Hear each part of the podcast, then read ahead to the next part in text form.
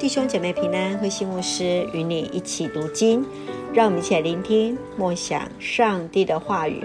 以弗所书第五章，生活在光明中。以弗所书第五章开始，保罗劝勉信徒要效法基督，在生活中表现爱心，结出光明的果实，要远离一切虚假、荒诞的行为，明辨何为主的旨意。时时从心底颂赞感谢上帝。从第五章二十一到第六章第九节，是保罗与信徒探讨家庭生活中不同角色之间的责任，除了家庭成员，也包含奴隶在内。在这些关系当中，更是强调与主的关系，以致影响到彼此的关系与责任。保罗先是提到那软弱需要被保护的家庭成员，就如同妻子、孩子和奴隶；再提到强壮的成员，就是那做丈夫、父亲和主人的。强壮的肢体必须关心和爱那软弱的一方。在书信当中，保罗特别重视的是丈夫和妻子的关系。保罗以基督和教会的关系为模式，勉励信徒在婚姻当中应当相互尊重、彼此相爱，来建立基督化的家庭。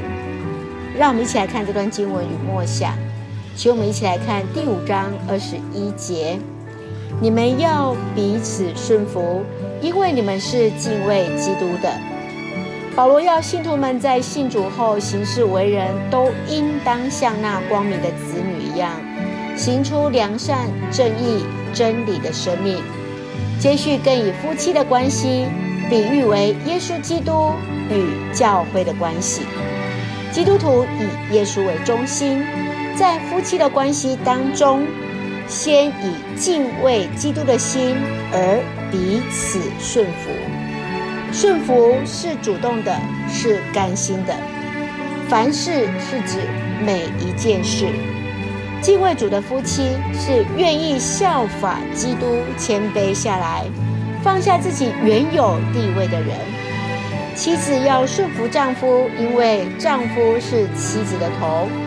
丈夫要如同基督爱教会一样来疼惜妻子，愿意为她付出代价。甚至是自己的生命，如同他效法基督爱教会。夫妻既已合为一体，就应该在基督耶稣里承受从他而来的生命之恩。